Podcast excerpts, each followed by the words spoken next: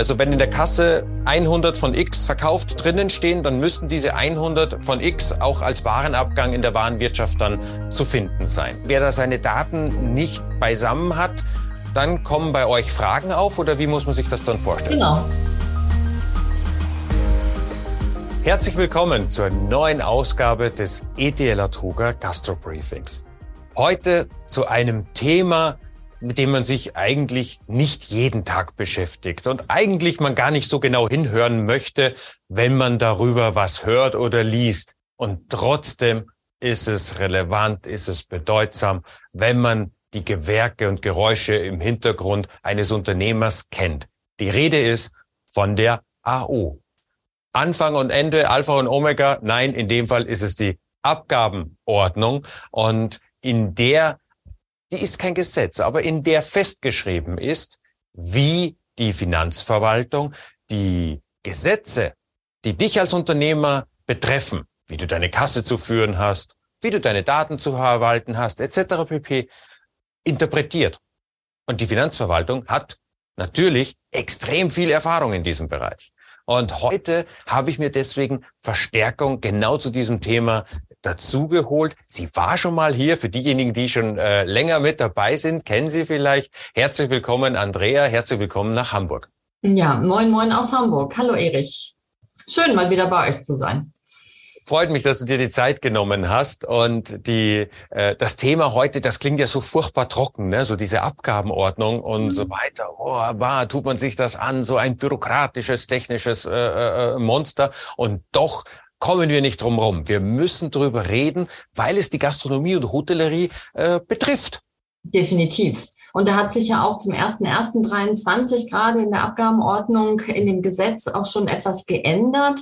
Ähm, ja, auch ne, Gastronomie, Hotellerie, das wird ja auch alles immer digitaler, ähm, so wie wir natürlich auch, also wir, die Finanzverwaltung. Ne, ich bin ja heute hier zu Gast in meiner nicht dienstlichen Eigenschaft.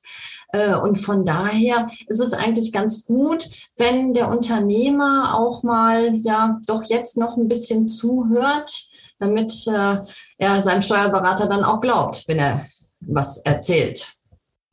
Vielleicht auch äh, kurz noch für diejenigen, die jetzt die Gelegenheit meinen, nutzen zu wollen. Andrea wird heute keine Fragen beantworten zu dem Thema, äh, ist das für mich prüfungsrelevant oder was sind die Geheimnisse der äh, äh, Betriebsprüfer? Die wird sie natürlich nicht zum Besten geben, das ist klar. Äh, nichtsdestotrotz äh, wird sie uns die Sicht der Finanzverwaltung und der Sicht, den Sicht auf die, auf die Dinge äh, und die Veränderungen nahebringen, weil für die Finanzverwaltung ist die AO tagtäglich Brot. Unser eins beschäftigt sich nicht jeden Tag damit und äh, dafür schon mal vielen herzlichen Dank, Andrea.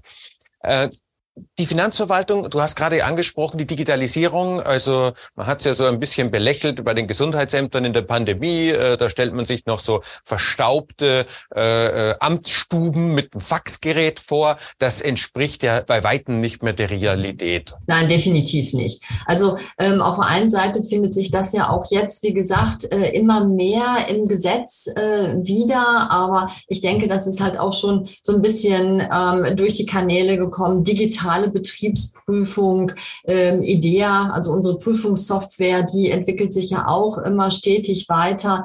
Wir haben ja gerade im Bereich der Kassen die DS5VK, die Schnittstelle, Kasseneinzeldaten, die ganzen technischen Richtlinien. Auch da geht ja ständig weiter die Entwicklung immer mehr ne, zur Digitalisierung, zur Datenprüfung. Ne? Also es, es findet ja kaum noch eine Betriebsprüfung statt, wo nochmal so richtig Ordner und Papier gewälzt wird. Ne? Es wird ja auch ganz viel vom Unternehmer eingescannt und dergleichen. Also so dieses klassische Prüfen mit, da steht eine Batterie von Ordner und ähm, da gucken wir jetzt mal rein und drehen so jeden Beleg rum. Das ist ja auch eher so die Seltenheit geworden. Ne?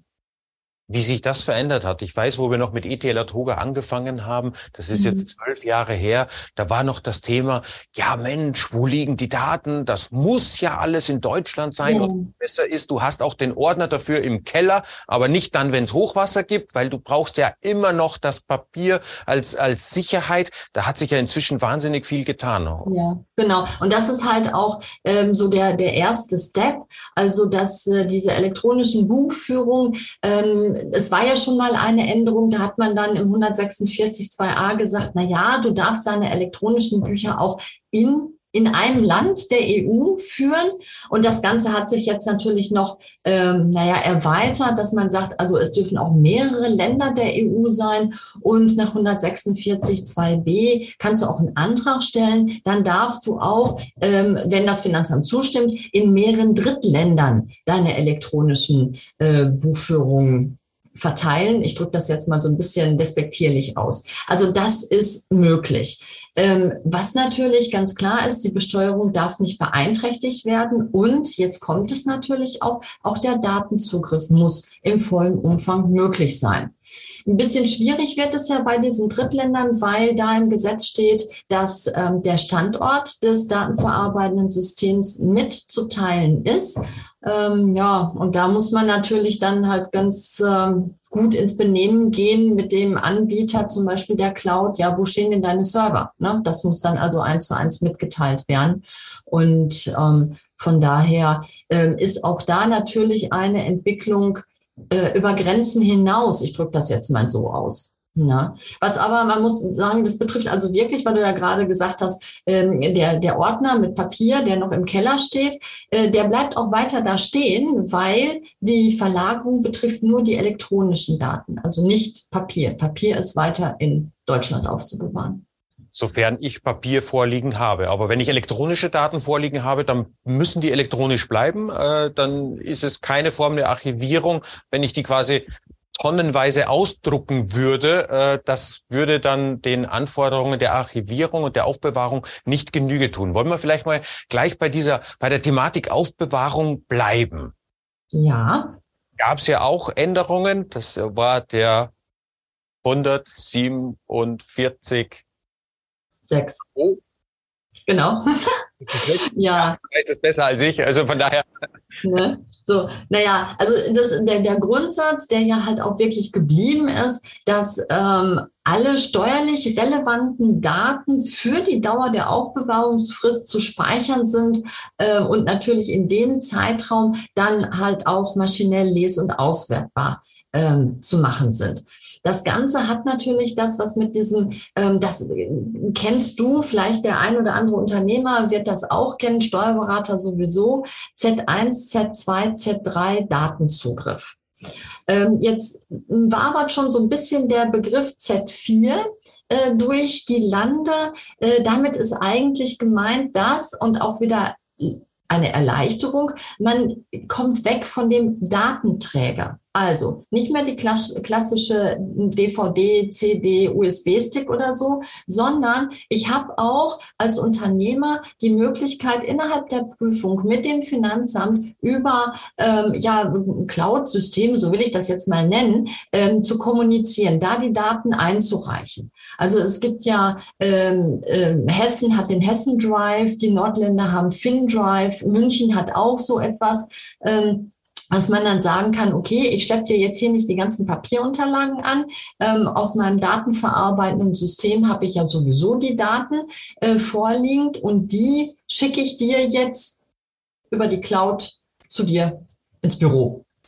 Also so die Verwaltung hat eine eigene Cloud zum Annehmen der Daten inzwischen. Genau. Man kann ja auch schon Unterlagen jetzt sagen wir über Elster schicken, ne, bei der Steuererklärung oder so, da ist das ja mehr oder weniger ähm, ja nichts anderes. Ne? Was aber geblieben ist, ähm, dass die Finanzverwaltung verlangen kann, dass die Daten nach ihren Vorgaben äh, in einem maschinell auswertbaren Format an sie übertragen werden. Also das ist weiter wie bisher, das ist nichts Neues. Und in dem Bereich Kassen, ich meine, da haben wir das ja mit der DSFIN VK, mit dieser Schnittstelle schon ähm, geregelt, gesetzlich geregelt und normiert. Da ist ja ganz klar drin geregelt, wie das, ähm, ja, wie das aufgebaut ist und ähm, was, was da alles reingehört und in welchem Format die Daten dann äh, übertragen werden müssen, so dass ähm, egal an welche Kasse man jetzt nun kommt, auch immer die Daten in dem gleichen Datenformat hat. Das war ja früher auch ganz anders. Ne? Also vielleicht kannst du dich da auch noch dran erinnern. Ja, ja, da hat man einen großen Wildwuchs und ich äh, kenne auch die Anfänge von DSV. Äh, hm. äh, und nämlich dahingehend, dass die Hersteller unterschiedlich gut darin war, diese Vorgaben umzusetzen oder genau. ja, sage mal, bestimmte äh, ja, Interpretationen oder Interpretationsspielräume vermutet haben, wo eigentlich äh, relativ wenige oder keine waren. Und äh, äh da sind wir, glaube ich, auch inzwischen bei der Version 2.7 oder so. Also auch da hat eine Entwicklung stattgefunden. Und äh, jetzt mal eine Frage, wer ist dafür verantwortlich, dass meine Kasse an der Stelle die gesetzeskonforme Schnittstelle hat? Äh, inwiefern ist das dann diesem dem Steuerpflichtigen der ja eigentlich immer in letzter Konsequenz die Verantwortung für seine Unterlagen trägt. Aber inwiefern ist es ihm zumutbar, dass er jetzt dem Kassenhersteller auf die Finger guckt und sagt, hast du hier alles getan, damit ich mit meinem Kassensystem, das ich bei dir einkaufe, dann auch äh, den gesetzlichen Anforderungen Genüge tue? Mhm. Naja, das ist also für, für uns, für die Finanzverwaltung, ist der Unternehmer, der Steuerpflichtige immer der erste Ansprechpartner. Er ist für alles verantwortlich. Und er hat ja auch, wir nennen das das Erstqualifizierungsrecht. Ähm, er entscheidet ja auch, ähm, was sind steuerlich relevante Daten? Ähm, welche möchte ich denn behalten? Welche muss ich denn behalten? Wenn es ganz, ganz gut läuft, macht er das natürlich in Abstimmung mit seinem Steuerberater. Aber manchmal, ne, so nach dem Motto, ach nee, ne, ist das Kunst oder kann das weg? Ach nee, das, das brauche ich nicht mehr, das lösche ich jetzt. Ähm, ja, und dann äh, irgendwann bei der Betriebsprüfung kommt dann raus, so, oh Mensch, das hättest du aber behalten müssen. Ja, und dann sind die Daten gelöscht, nicht wieder reproduzierbar und ähm, nicht aufzufinden. Und ähm, wenn das natürlich dann passiert, dann habe ich ein arges Problem, weil dann ähm, die Buchführung unter Umständen nicht mehr ordnungsgemäß ist. Und je nachdem, ähm, ob ich dann einen materiell rechtlichen Fehler habe oder einen formellen Fehler mit Gewicht, kann es dazu führen, dass ähm, die Beweiskraft nicht mehr gegeben ist nach 158 AO und ich dann in der Schätzungsverpflichtung bin. Also auf jeden Fall erstmal eine Schätzungsbefugnis habe nach 162 AO. Und glaub mir, das möchte, da möchte eigentlich kein Steuerpflichtiger hinkommen. Und das haben wir ja schon öfter gehabt, dass dann der Schätzungsrahmen sehr weit ausgelegt werden darf und dies auch höchstrichterlich schon mehrfach bestätigt ist, also dass es dann teilweise eben ruinös, was da rauskommt. Äh, ich möchte noch mal ganz kurz auf das zurückkommen. Du hattest gesagt Z1, Z2, Z3, Z4. Ich sehe quasi vor mir den einen oder anderen, der sich fragt, äh, wovon reden die denn jetzt auch? Das Z steht hier an der Stelle für den Zugriff. Ja. Und äh, ich glaube, äh, eins ist der äh, direkte Zugriff, das heißt, der Finanzbeamte ist äh, äh, am Gerät, an der Kasse des äh, Steuerpflichtigen dran und zieht dort die Auswertung. Zwei ist die Überlassung eines Datenträgers oder war das die drei? Die Überlassung des Datenträgers war drei. Zwei ist, der, der Prüfer sagt, äh, pass mal auf, so und so möchte ich das gerne da raus haben, werte mir das mal aus. Ähm, früher hat man das gemacht ähm, bei bestimmten Systemen, weil ne, unsere Dienstlaptops waren da ja auch noch nicht so leistungsstark. Ähm, IDEA hatte Probleme beim Einspielen unheimlich großer Datenmenge. Das gehört ja jetzt auch alles der Vergangenheit an, so dass man eigentlich ganz schnell dazu übergegangen ist, also den Z3, den Datenträgerzugriff, äh, Datenträgerüberlassung zu nehmen, weil das für alle entspannter ist. Ne? Ganz einfach. So, und jetzt habe ich noch nicht mal mehr den Träger, den ich brauche, sondern halt, ähm, ich kann durch Cloud, also bei den Ländern, wo es funktioniert, bei den Bundesländern, das dann halt schon ähm, in der Cloud übergeben, die Daten. Ne? Jetzt war gerade unlängst bei dir in Hamburg die Internorga. Zwei Hallen voll mit ja. Anbietern, tolle Systeme.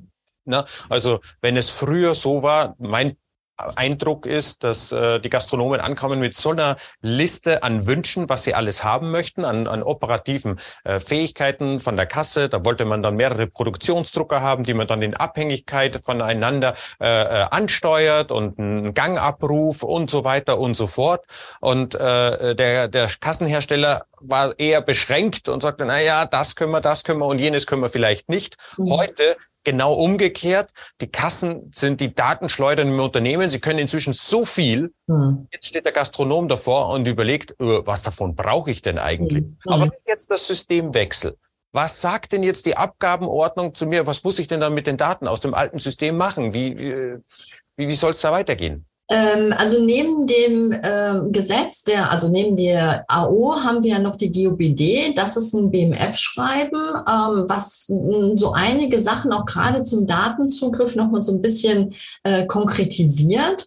Und ähm, normal ist es ja so, dass die Daten für die Dauer der Aufbewahrungsfrist, meistens zehn Jahre plus zwei sozusagen, aufbewahrt werden müssen. So, und ähm, es muss dann halt auch so aufbewahrt werden, dass man auch maschinelle Auswertungen fahren kann. Ähm, wenn ich einen Systemwechsel habe, dann muss ich ja irgendwie die alten Daten aus dem alten System bereitstellen können. Und da gibt es eine Randziffer 164 ähm, und die besagt, dass wenn noch nicht mit einer Betriebsprüfung begonnen ist, es ist also ausreichend, wenn nach Ablauf des fünften Jahres, das auf diesen Systemwechsel folgt, nur noch ein Z3-Zugriff gestellt wird. Also zum Beispiel der Datenträger damals jetzt irgendwie eine Übertragung ähm, in die Cloud. Na, aber das heißt, ich muss mir natürlich Gedanken machen, was mache ich jetzt mit meinen Daten, die in dem alten System sind. Und das ist auch manchmal so, so schwierig, wenn, wenn ich jetzt nicht nur bei Kassen, ich habe ja ganz verschiedene datenverarbeitende Systeme. Und wenn ich da dann einfach ein Tool äh, kündige, ohne mir vorher mal durchzulesen, was passiert denn dann? Wo sind meine Daten? Komme ich da immer wieder dran? Weil ganz oft sagt dann der Toolanbieter, du, pass mal auf, du hast den Vertrag mit mir gekündigt, ähm, ich lösche jetzt deine Daten. Was habe ich mit deinen Daten zu tun? Ne? Du bezahlst mich nicht weiter, ähm, weg damit. Und das ist natürlich dann ein Riesenproblem. Ne? Ja, vor allem, wenn der nicht im Inland ist. Also dann. Ja, egal. Das kommt noch dazu. Aber ich meine, egal wo der ist. Ne? Und das heißt, ähm, der, der Unternehmer, ähm, gerade so der Gastronom, der muss jetzt nicht gucken, ähm, dass die Speisen in Ordnung sind, dass ich immer gutes, frisches Fleisch habe, äh, dass ich da Verantwortung übernehme, sondern der muss sich jetzt also auch noch mit den, mit seinen Daten tatsächlich beschäftigen und gucken, ähm, da Verantwortung übernehmen und gucken, ähm, wo sind meine Daten? Ähm, wie kann ich die sichern? Wie kann ich die abrufen? Wie kann ich sie schützen? Das muss er mittlerweile also auch so, ja, mit der Muttermilch. Habe ich, habe ich das richtig rausgehört von dem, was du vorhin gesagt hast, dass äh, es einen Unterschied macht also, äh, und ich möglichst während einer laufenden Betriebsprüfung das System nicht wechseln soll? Eigentlich sollte man das System eigentlich gar nicht wechseln. Naja, das wäre natürlich das äh, Nonplusultra. Ähm, genau, also ähm, das während einer BP so ein System zu wechseln für auch die Zeiträume der BP obwohl das ja immer so ein bisschen schwierig ist, weil wir kommen ja immer in der Retroperspektive. Ne? Wenn wir jetzt zum Beispiel ähm, prüfen, weiß ich nicht, irgendwie 18, 19, 20 oder so und wir haben jetzt natürlich 23 und der wechselt jetzt in 23, ähm, ja, so what? Ne? Dann ähm, ist es dann aber für diesen Zeitraum ab 23. Ne? Die alten Zeiträume müssen beibehalten werden und auswertbar sein. Ich habe vorhin noch mitgenommen bei dem, was du gesagt hast. Es ist aber nicht nur mehr, nicht nur mehr die Kasse, die äh, die Finanzverwaltung interessiert, sondern mit der neuen Abgabenordnung sind es auch vor- und nachgelagerte oder Nebensysteme genau. äh, mit rein. Ja. Also ähm, das haben wir ja schon länger. Ne? Es gab ja mal, ich, oh, ich weiß ich nicht, ich glaube 2014 oder so, also Jahreszahl weiß ich jetzt nicht. Ähm, da ist ja dann auch ein neues BMF-Schreiben äh, gekommen. Das äh, kam dann wirklich in 2014, aber ausschlaggebend für die Konkretisierung des Datenzugriffs waren ja diese Apothekenurteile weil man da auch gesagt hat, nein, die Finanzverwaltung soll auch auf das Warenwirtschaftssystem zugreifen können und da sich die Daten ähm, angucken und mitnehmen können. So, und da seitdem ist ja bei dem Datenzugriff immer, immer so richtig Bewegung drin. Na, das war ja so richtig der Auslöser. Das heißt also, ich muss mir nicht nur mein Hauptsystem angucken, sondern so wie du gerade gesagt hast, also auch Vor- und Nebensysteme. Und was ganz, ganz, ganz, ganz wichtig ist, die Schnittstellen zwischen den Systemen. Weil wenn ich jetzt einen Gastronom habe, ja, ich habe ja nicht nur die Kasse, ich habe ja noch die Buchführung, ich habe noch ein Rech Rechnungsschreibungstool, ich habe ein Warenwirtschaftssystem, ein ERP-System. Mehr fallen mir im Moment jetzt nicht ein, aber wahrscheinlich hat er noch andere 50.000 Systeme. So, und überall gibt er Daten ein, die letztendlich dann in seiner Buchführung landen. Und auf dem Weg, weißt du, das ist genauso wie stille Post spielen. Auf dem Weg, wenn die Daten nicht ganz klar immer miteinander kommunizieren, dann geht auch mal irgendwo was verloren. Mhm. Also ich kann mich an diese Apothekenurteile auch sehr genau äh, erinnern. Da gab es dann diese Zepper-Software, die verkauft wurde, wo dann äh, äh, Manipulationen quasi sowohl im Kassen- als auch im Warenwirtschaftssystem vollautomatisiert durchgeführt worden sind. Und äh, das äh, will man natürlich vermeiden, gar keine Frage. Das heißt, wenn jetzt jemand hergeht mit einer Warenwirtschaft, es gibt ja äh, Früher war Warenwirtschaft Hochreckübung. Inzwischen gibt es auch Warenwirtschaft Cloud-Lösungen, die es äh, etwas einfacher und leichter machen, äh, äh Warenwirtschaft in der Gastronomie äh, zu führen. Ihr guckt euch dann quasi beide Seiten der Schnittstelle an. Also wenn in der Kasse 100 von X äh, äh, äh, verkauft drinnen stehen, dann müssten diese 100 von X auch als Warenabgang in der Warenwirtschaft dann zu finden sein. Ja. Und wer das nicht gut pflegt oder wer da seine Daten nicht äh, äh, beisammen hat, dann kommen bei euch Fragen auf oder wie muss man sich das dann vorstellen? Genau, genau. Ne? Also es, es gibt ja mittlerweile halt auch so ganz tolle ähm, Methoden, äh, wo man äh, visualisieren, die Ergebnisse ähm, der Prüfung visualisieren kann. Ähm, Stichwort Power BI, da arbeiten ja auch schon ähm, manche Länder mit. Ich finde das ja ganz großartig. Und das führt natürlich dann zu Nachfragen. Ne? Alles, was, ähm, was wir sehen, oder wenn ich zum Beispiel Kasseneinzeldaten habe, ähm, jeder Geschäftsvorfall und jeder Vorgang ist natürlich zu protokollieren. Und das kann ich ja sehen. Ich sehe ja zum Beispiel, wie oft die Lade aufgeht. Und wenn ich dann, dann je nachdem, wie ich die Tabellen miteinander verknüpfe, ähm, wenn ich dann sage, okay, zeige mir jede Ladenöffnung in Zusammenhang mit jedem äh, Umsatz, der dann daneben steht. So, und wenn ich dann Lade, Ladenöffnungen habe, also Kassenladenöffnungen, und ich habe daneben keinen Umsatz, dann wirft das natürlich die Frage auf. Das kann eine ganz einfache Lösung sein. Bei mir war es ähm, bei einer Prüfung zum Beispiel mal so, ähm, der Gastronom hatte so einen komischen Vermieter und der Vermieter hat an seinen ähm, an Toilettentüren noch diese diese ähm, ja so, so Art Geldautomaten gehabt. Ne? Das heißt, die Klinke ging dann nur runter, wenn du vorher 50 Cent reingesteckt hast. Ne? So, und er konnte das nicht ändern. Er musste, der Gastronom musste damit leben. So, und äh, wenn die Leute dann kein Kleingeld hatten, ja, dann sind sie an die Kasse gegangen und haben, ja, kannst du immer mal eben wechseln. Naja, natürlich ging dann die Kassenlade auf. Ne? So. Aber das kann man natürlich dann auch mit einer Verfahrensdokumentation regeln, indem man dann schreibt, so nach dem Motto, ja, dann und dann haben wir das so gelöst. Und das waren halt immer ähm, die Geldwechselungen aufgrund Toilettengänge oder dergleichen. Ähm, seit dem 01.01.2023 ähm, gibt es einen neuen Paragraphen in der AO. Das ist die 147b.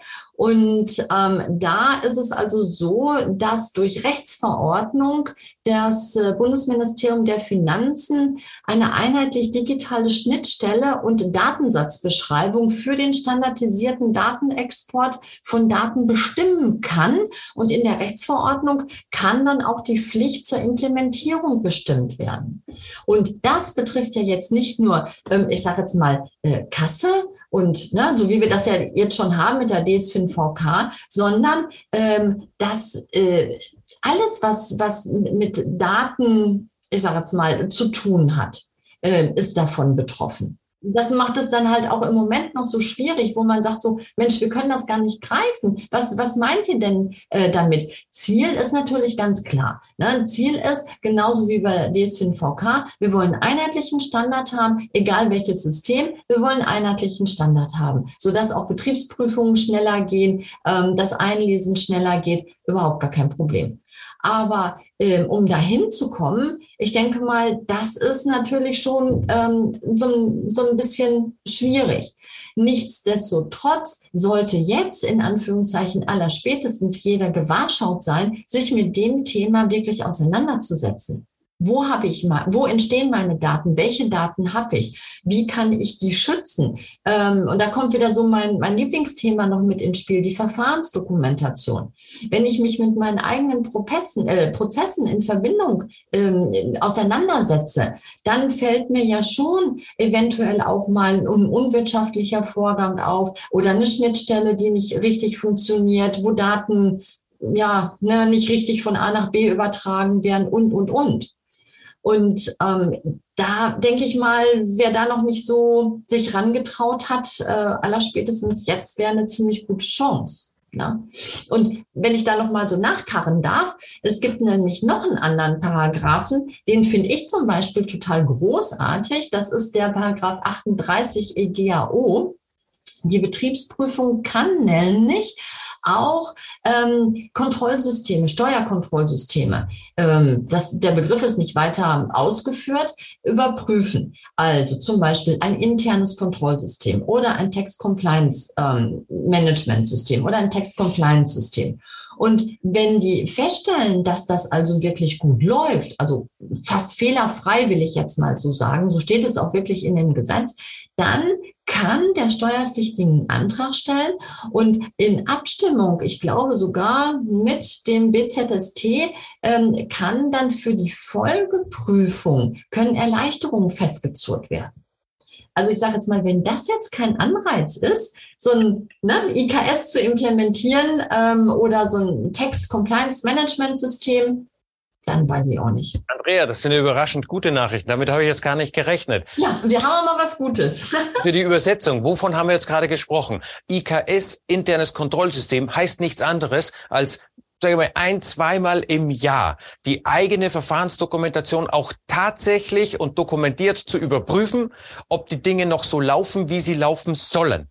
Und äh, wenn man Veränderungen feststellt, das haben wir ja schon mal in vergangenen Sendungen aufgezeigt, dann ist das zu dokumentieren und es gibt eine neue Version des internen Kontrollsystems. Also wer ein solches hat, am besten gleich auch dem Prüfer zeigen und mitgeben, die Verfahrensdokumentation mitgeben, damit er sich im Unternehmen zurechtfindet und dass man gleich weiß, wenn jemand, wo, äh, wenn er wo aufschlägt, wo Reden und Tun eins ist, dann geht's auch mit der Prüfung sehr viel schneller und sehr wahrscheinlich auch sehr viel besser ab, weil man ja eventuelle Abweichungen selber schon viel früher äh, erkannt hat. Mhm. Ähm, Andrea, gibt es noch weitere Neuerungen in diesem äh, Abgabenordnungen mit Jahreswechsel 1.1.23? Also es, es gibt noch zwei, die mir so spontan einfallen. Ähm, das ist einmal der 199.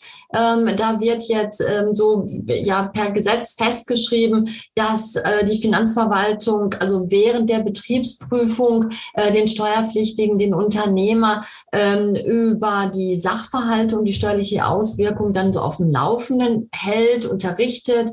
Ähm, man kann dann also ne, von Seiten der Finanzverwaltung dann auch ähm, regelmäßige Gespräche vereinbaren und auch Rahmenbedingungen festzurren, so will ich das jetzt mal sagen, ähm, was die Mitwirkung, ähm, na, bei einer Betriebsprüfung hat ja der Unternehmer Mitwirkungspflichten, dass man da ins Gespräch geht und sagt, pass mal auf, so und so ist es, äh, du kannst dann äh, mir dann das und das vorlegen oder je nachdem, wie das, wie das ausgestaltet ist. Und ähm, wenn äh, der Unternehmer das erfüllt, will ich jetzt mal so sagen, dann unterbleibt auch der neue Paragraph, der 200a, dieses qualifizierte Mitwirkungsverlangen.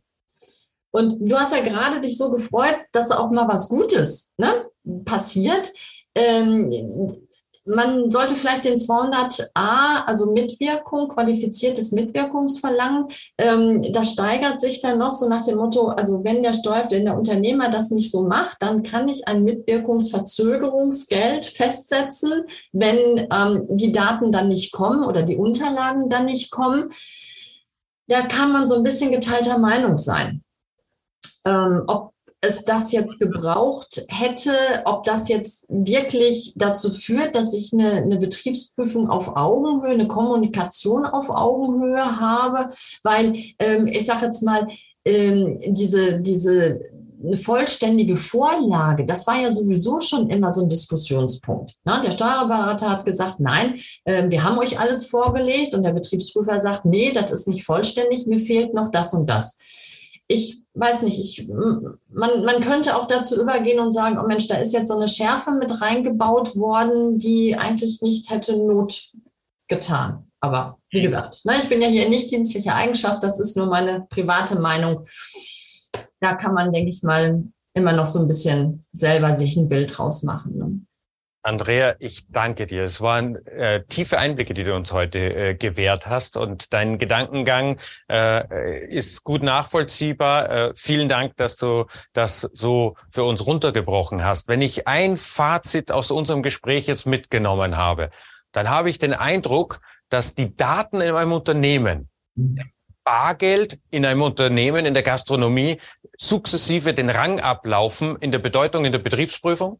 Das heißt, Cash Second, Data First an der Stelle, äh, dass das äh, für die Betriebsprüfung entscheidend ist. Also von daher, äh, das nehme ich aus unserem heutigen Gespräch mit und äh, sag mal in der Beratung die Beweisvorsorge durch sorgsamen Umgang mit seinen Daten, dass man sich überlegt, die Datenströme, welche Informationen müssen von wo nach wo fließen, Wer handelt die Daten an der Stelle? Wie werden die weiterverarbeitet? Das Ganze in einer Verfahrensdokumentation festhalten und regelmäßig draufschauen. Dann bin ich auch relativ konform mit den Anforderungen der Finanzverwaltung. Also so irre kompliziert klingt das jetzt auch wieder nicht.